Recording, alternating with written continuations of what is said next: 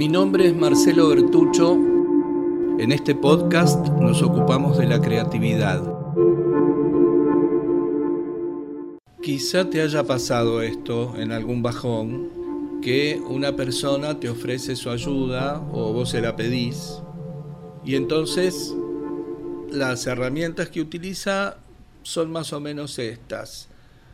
No llores, ponete bien, con este día hermoso, yo haría tal cosa, vos deberías hacer tal otra, no te quedes adentro, salí, vamos, arriba, ponele garra, ya va a pasar, no tiene importancia, comé, bañate, salí, escucha música, no es para tanto.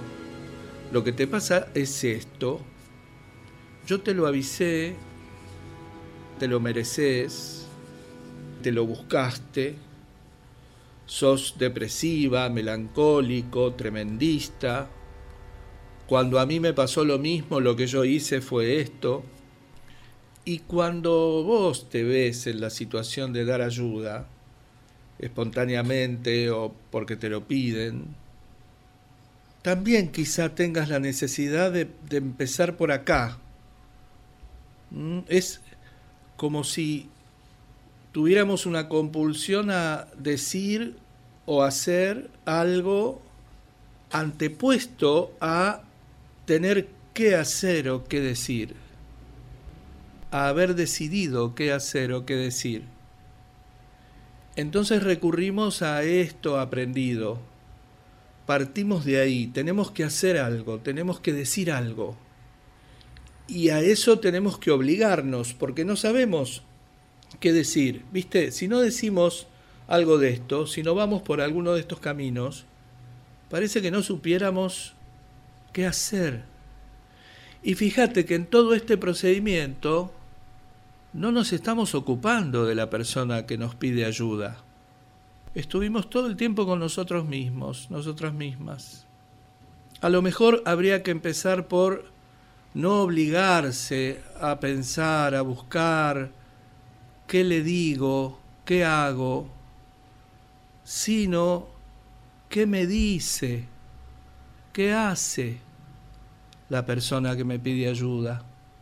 Este es un modo de describir inicialmente lo que es el enfoque centrado en la persona de Carl Rogers centrado en la persona, centrado en el estudiante, centrado en el empleado, centrado en el actor, en la actriz, centrado en el alumno, la alumna, en el hermano, en la hermana, en el amigo, centrado en la persona, centrado en la otra persona. Cuando estoy con la otra persona, cuando creamos ese espacio resultado de nuestro vínculo o de nuestra intención de vínculo, nos enfocamos en la otra persona. Para eso estamos con ella. También en el enfoque centrado en la persona de Rogers existe la premisa de que esta ayuda va a ser solicitada. Y esto no es solamente una consigna relativa a un procedimiento terapéutico, esta es una conducta creativa. La ayuda se presenta. Esto quiero decir. A lo mejor la persona que la necesita no me dice, necesito tu ayuda. No hace falta llegar a ese extremo para que yo la brinde. Por eso prefiero decir que esa ayuda aparezca, se haga presente, se manifieste, que yo la perciba, no necesariamente porque me lo pidan. Si existe, ahí estoy, me vinculo con ella. Y el primer paso de esa ayuda es enfocarme en la otra persona. Otra vez, no en lo que voy a decir o lo que voy a hacer, en lo que me está diciendo y en lo que está haciendo, en lo que estoy percibiendo que está pasando con ella. Segunda fase de esa ayuda, la compañía, aún silenciosa, Vos sabés lo que es que te acompañen silenciosamente, como te acompaña tu perro, tu perra, tu gato, tu gata, tu lo que sea, te acompaña, no te habla, no te pregunta, no te exige, no te amenaza, no te reclama, no te confunde, no proyecta sobre vos, te acompaña silenciosamente. Otra fase de la ayuda, proporcionar una red de contención, bien relacionado con lo de la compañía. Vos sabés lo bien que se siente saber que de verdad, que es cierto, que hay alguna persona o algunas personas que están atentas a que vos les des una señal de que los necesitas, de que las necesitas. Esa red, ese colchón, ese paliativo de la soledad absoluta que sentís, seguramente en esos momentos en que necesitas ayuda, porque por eso la necesitas. Saberte acompañado y saber que hay otras personas que velan por vos.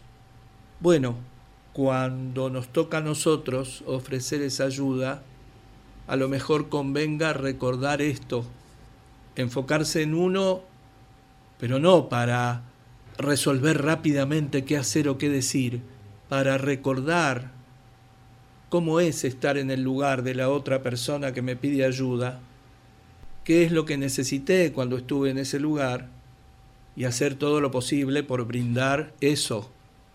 Es la referencia más cercana que tengo, lo que me pasó, pero no para enfocarlo en mí, sino para poder establecer ese vínculo empático con la otra persona desde mi propia experiencia. Y la empatía también es un acto creativo en tanto funciona en relación a mi propia vivencia de haber estado ahí, de haber necesitado ayuda, y la experiencia presente de ser yo quien va a brindar ayuda a alguien que la necesita. Yo no sé si la ayuda que necesita es la misma que necesité yo, pero no podría saberlo. Lo que sí sé es cómo fue cuando la necesité yo, cómo es cuando la necesito yo. Cuando queremos forzar la ayuda, inferimos, negamos, tergiversamos, corregimos, no practicamos la confianza en la otra persona, no le comunicamos confianza, no le facilitamos la tarea de recuperar su poder sobre sí mismo, su gobierno sobre sí misma. Tampoco tenemos confianza en el curso natural de los fenómenos que cumplen sus ciclos, que tienen su tiempo, que hacen sus procesos. Y este no es un descubrimiento de estos tiempos. De esto hablaban entre tantísimos, Pascal, Lao Tse, Jung, ni hablar de la psicología humanística, Rogers, Maslow, Perls, muchos, muchas. No interferir en la autorregulación de la naturaleza. Si algo hay que hacer es acompañar el curso natural del proceso y el curso natural es el que va siendo. No está muy lejos la respuesta a la pregunta ¿y cuál es el curso natural de las cosas? El que va siendo, el que está siendo ahora mismo. Ahora, el curso natural de las cosas en tu experiencia es esto que está pasando ahora. Nosotros no actuamos independientemente de eso sobre lo que actuamos. Actuamos juntos con eso. Y el gran eso es la naturaleza.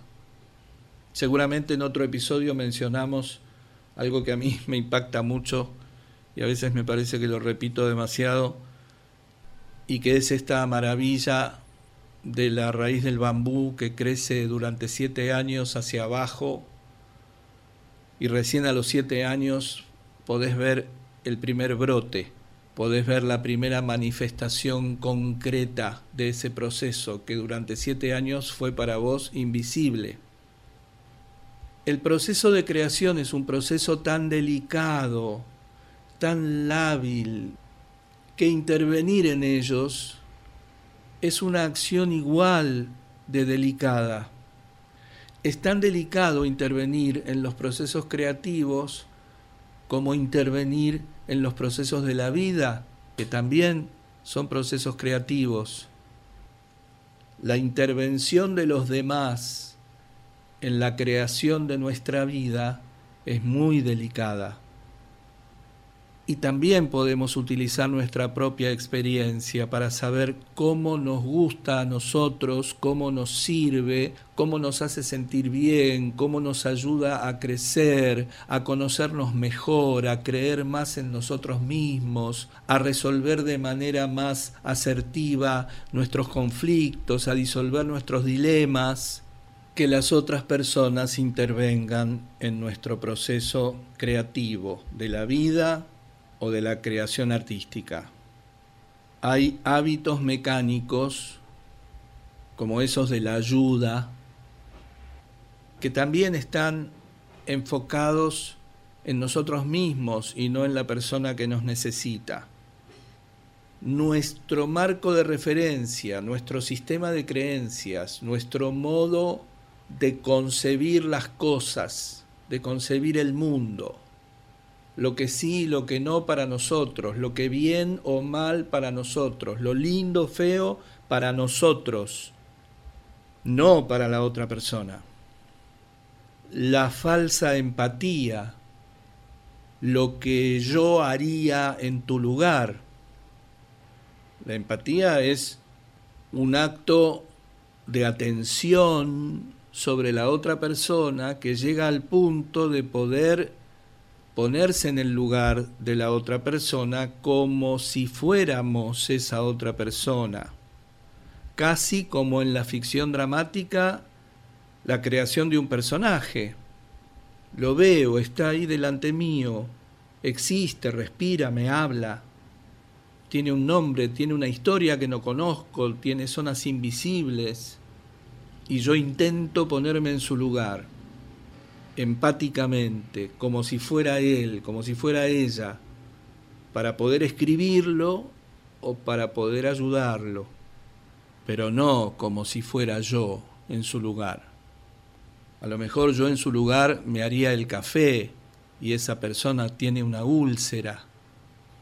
Los consejos, las sugerencias, la sujeción a los cánones, a esos estatutos que tenemos armados, escritos quién sabe por quién ni cuándo, a la necesidad de obedecer lo que manda el mercado, lo que manda la moda, lo que manda la tele, lo que dicen los cantantes populares, más lo que se inventa, más lo que se repite mecánicamente, apelamos a tres enemigos de la creatividad si no estamos atentos, atentas, que son lo ajeno, lo que nosotros no experimentamos, eso de, bueno, yo no sé por qué esto es así, pero siempre fue así y a mí me lo enseñaron así, la verdad que no sé qué sentido tiene, no sé para qué sirve, pero siempre fue así mi familia, todos fuimos así, todos hicimos esto. Lo viejo, lo usado, lo que ya fue probado por vos, eso que aprendés como si fuera eterno porque pasó una vez, lo falso, esto no hace falta ni siquiera describirlo. Todos sabemos cuando somos genuinos y cuando somos falsos, cuando somos genuinas y cuando somos falsas. Todos, todas, todos. sabemos. A veces no lo podemos confesar ni siquiera a nosotros mismos, a nosotras mismas, pero sabemos cuando somos genuinos y cuando somos falsos. Cuando hacemos lo que sabemos que tenemos que hacer nosotros porque somos nosotros, nosotras porque somos nosotras, o cuando estamos haciendo lo que no sabemos bien por qué estamos haciendo ni para qué lo estamos haciendo. Y también sabemos cuando estamos expresando lo que sentimos y lo que pensamos, y cuando estamos utilizando esa expresión no como máscara, sino como careta para encubrir que lo que estamos expresando no tiene relación con lo que sentimos o con lo que pensamos o con ninguna de las dos cosas. Esta conducta que yo me escucho y me pregunto cómo podemos llamarle a esto ayuda, genera en la otra persona, en lugar de bienestar, de relajación de tensiones, de conciliación de opuestos, de resolución de paradojas, de aflojamiento de la crisis, mecanismos de defensa que se alzan y que se resisten a la escucha, que no pueden detener su propio parloteo interno, porque ese parloteo interno empieza a dialogar con nuestro parloteo externo entonces no hay una posible escucha, no hay escucha de parte nuestra, porque fíjate todo lo que estamos haciendo, en todo lo que estamos ocupados, ocupadas. Esto no genera vínculo, no es creativo, no pasa nada, no nace nada de esto.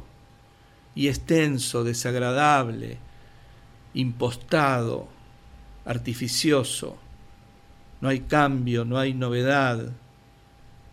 Y esta rigidez, esta sensación de frustración, de abismo, de encrucijada, de callejón sin salida, invariablemente genera dos conductas polarizadas, precarias en términos de conducta, que son la sensación de incapacidad, de disvaloración total, o la megalomanía, lo contrario, la manía, el delirio de grandeza, todo rígido, león o camello, todo se llena de condicionamientos, todo se llena de eslóganes, nuestra vida empieza a regirse por eslóganes, estatutos, mandatos, deberes salidos no, no sabemos de dónde.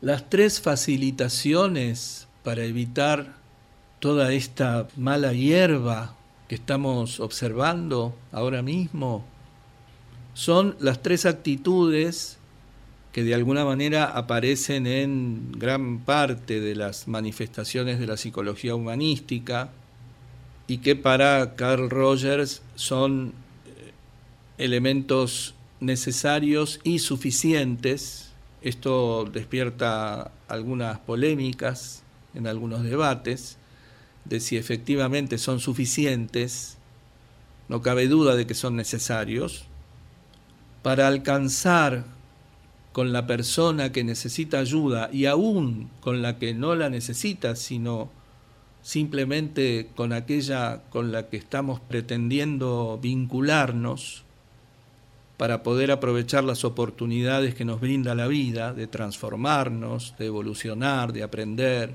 de conocer mundo, y de conocernos a nosotros, a nosotras, son una, la aceptación incondicional de la otra, del otro, observarla, observarlo, pero sin evaluarlo, disminuir hasta disolver por completo el hábito de configurarse juicios de valor acerca de todas las personas y de todo lo que vemos y lo que nos pasa, como si fuese necesario para que nosotros, nosotras, termináramos de percibir los fenómenos, aplicarles un inmediato y compulsivo juicio de valor.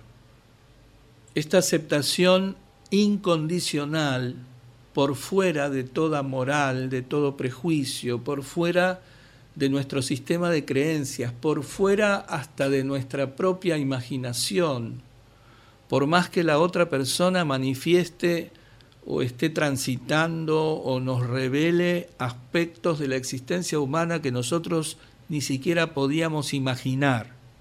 Eso quiere decir incondicional. Por supuesto que no hablo de actuar esto, sino de ser esto en ese momento. Con esta aceptación incondicional está muy relacionada la conducta de corregir al otro, ya sea en la obra o en la vida. Eso que estás creando está mal, eso que estás haciendo está mal. No corregir también es aceptar incondicionalmente, porque ya lo vimos en otro episodio, si me acordara cuál o tuviera algo a mano te diría, pero a lo mejor ya lo escuchaste, no hay error ni mala decisión en realidad en un proceso creativo. Y si entendemos la propia vida como un proceso creativo, bueno, no hay error ni mala decisión, hay oportunidad de aprendizaje, de transformación, de evolución hay una relación creativa con algo que se presenta como una falla en un sistema. Una falla no es un error. Un error hay que corregirlo. Una falla puede revelar una alteración en el sistema que ya sabemos creará un sistema nuevo. Por ejemplo, el perro como un error del lobo un lobo no hizo un día lo que tenía que hacer. Nosotros vamos a acompañar a la persona, se encuentre en una situación límite en su vida o en la situación límite de la creación, a que pueda percibir qué es lo que está pasando fenomenológicamente con el epogé griego del que también hablamos, que pueda ver más allá de lo que siente, más allá de lo que imagina, de lo que prejuicia, de lo que sufre, de lo que odia, de lo que le falta, más allá de todo, ¿qué es lo que pasa? ¿Qué es eso que está ahí? Entonces, una vez que puede ver más o menos claramente qué pasa, qué es esto, bueno, limpiamente tratar de ver ahora qué es para mí, qué es para él, para ella. Claro que me relaciono con eso, pero intento relacionarme con eso, no con lo que imagino que es eso, o con lo que me parece que es eso, o con lo que creo que debería ser eso. No, trato de hacerlo con eso. Esta es una cláusula de la creatividad la apercepción de la que hablábamos también en un episodio reciente, creo. Trato de ser lo más realista que puedo. El segundo elemento, la segunda facilitación que para Rogers es necesaria y suficiente es la transparencia. Se puede mencionar según traducciones y ediciones coherencia, congruencia, autenticidad, no es otra cosa que no ponerse la careta, tratar de expresar lo que se siente y lo que se piensa, enfocados en la otra persona. Es un procedimiento complejo. Siento, pienso, expreso sin tener en cuenta al otro, Viste que a veces pensamos que eso nos hace muy honestos, muy francos. Ah, yo te digo lo que siento, te lo digo en el momento. Lo que se me pasa por la cabeza, te lo digo. Y a veces creemos que eso es ser muy franco y muy buen amigo y muy confiable. Y puede ser muy violento, muy hostil, muy arbitrario. Hasta podemos arrepentirnos de haber hecho o haber dicho. Es complejo, es lo que siento, lo que pienso genuinamente enfocándome en la otra persona, en la persona que va a recibir esto, que va a recepcionar esto. Y otra vez acudo a mi experiencia de cómo me gusta a mí que me digan los demás lo que sienten y lo que piensan, sobre todo cuando estoy involucrado. Digo la verdad y voy a intervenir en el proceso del otro, de la otra, manifestando lo que no entiendo bien, manifestando en la creación artística lo que no me puedo imaginar bien, lo que me pasa a mí con lo que veo de la otra persona, su obra o su crisis. Pero va a estar bien claro qué es lo que me pasa a mí, porque además de poder ponerme en el lugar de la otra persona como si fuera la otra persona, puedo expresarme yo tal cual estoy siendo en este momento. Entonces, la otra persona va a poder recepcionar mi percepción de lo que veo, de eso con lo que me estoy vinculando, y va a poder motivarse a volver a pensar en eso, a mirarlo desde otra perspectiva y no a desalentarse porque a mí me parece que eso está mal o me parece que es incorrecto o porque como no lo entiendo lo desvalorizo completamente, lo disvaloro, no sé ahora bien cómo se dirá. Se dice desvalorar o desvalorizar, según la RAE, quitar valor. Mejor aliviar la duda en el momento en el que la duda está verdaderamente presente. Porque lo que estoy tratando de promover en la otra persona es su expresión propia, su deseo propio, su plenitud, su sí mismo, que pueda terminar con la obligatoriedad de cumplir con expectativas ajenas en la obra y en la crisis. Y por supuesto que la tercera de estas facilitaciones que para Rogers son necesarias y suficientes es la empatía, la escucha empática. Te escucho poniéndome en tu lugar como si fuera vos. Hago ese ejercicio. Por supuesto que eventualmente puedo interpretar algo de eso que me decís y que claro que a lo mejor te puede servir que yo te lo cuente. Entonces yo te digo que estoy haciendo esta interpretación, a ver cómo te resuena.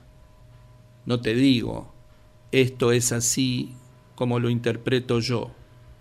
Porque además conviene pensar que esta fórmula de que lo que yo interpreto, lo que yo considero, el sistema que yo percibo, el aspecto que yo veo de la cosa, es la verdad absoluta para todo el mundo, es un principio autoritario. Es bueno recordar esto cada tanto. La realidad que yo percibo es la realidad como yo la percibo. Lo que yo percibo no es la realidad para todos, para todas. También puedo confrontar eventualmente si veo que hace falta. Quiero decir, esto no es que yo estoy haciendo de cuenta que soy un elevado espiritual, que nada me turba, nada me toca, no. Esto es muy práctico, muy operativo, muy concreto y además entrenable, ¿eh? créeme que es entrenable. Hay que estar presente y tener ganas de hacerlo y pedir ayuda si uno no puede y tener una escuela, leer, interesarse, pero es eh, para todo el mundo. Entonces puedo confrontar eventualmente, si yo entiendo que la otra persona me está careteando, me está queriendo engañar, o está dando demasiadas vueltas sobre lo mismo y no, no hay forma de, que pueda salir de ese círculo vicioso o lo que fuere, y tengo la intuición, siento y pienso que tengo que intervenir confrontativamente, bueno, claro, lo hago. Pero no para disputar poder, para ayudar a la otra persona, no para ganar, para tener razón, para convencer. Convencer es un signo de conquista, de colonización, así como pretender que nuestra interpretación de la realidad es la realidad, debe ser la realidad para todos, todas las demás. Convencer es un intento primario, pequeño, de colonización. Aceptación incondicional, incondicional, transparencia, ser uno mismo y empatía. Para Rogers, necesario y suficiente para establecer una relación terapéutica. Una relación terapéutica es una relación que te hace bien, no solamente la relación con el psicólogo, con el counselor en el consultorio. Una relación que te hace bien, es terapéutica. Rogers en El Camino del Ser o El Camino de Ser, pero está publicado como El Camino del Ser, es A Way of Being, que yo lo tengo grabado en YouTube, si te interesa escucharlo y si no, buscalo, léelo, pedímelo, ya sabes. Se refiere a esto, a estas relaciones terapéuticas que pueden suceder en cualquier ámbito y entre cualesquiera personas.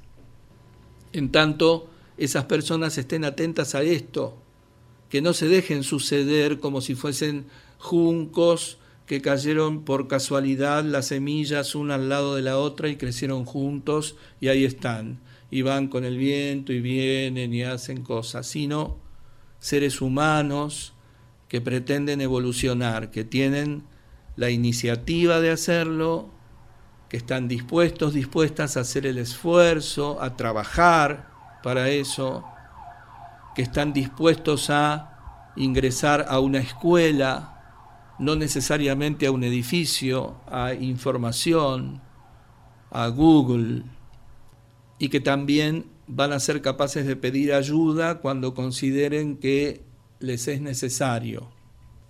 Así se pueden establecer relaciones terapéuticas, relaciones creativas, relaciones que se hacen, que se producen, que se ponen en marcha, que no suceden por defecto.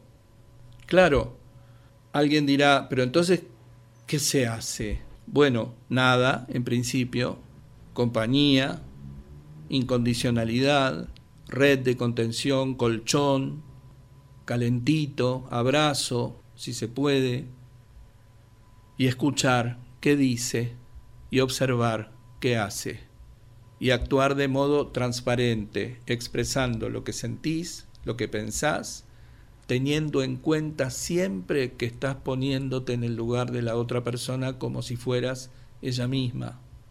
Y en relación a lo creativo, pienso en un gran precursor de todo esto que a lo mejor te puede resultar medio extravagante, que es Sócrates.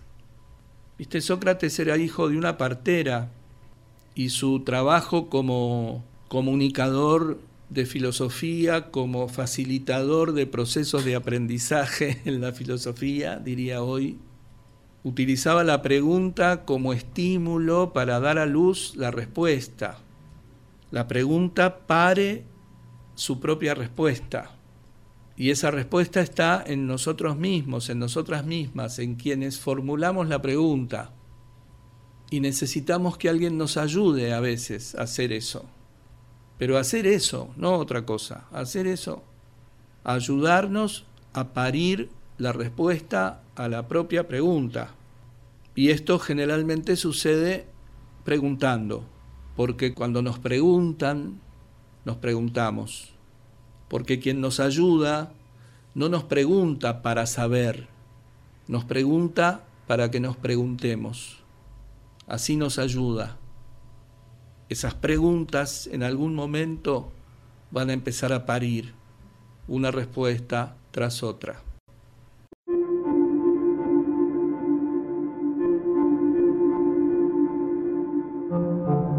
Gracias por escucharme.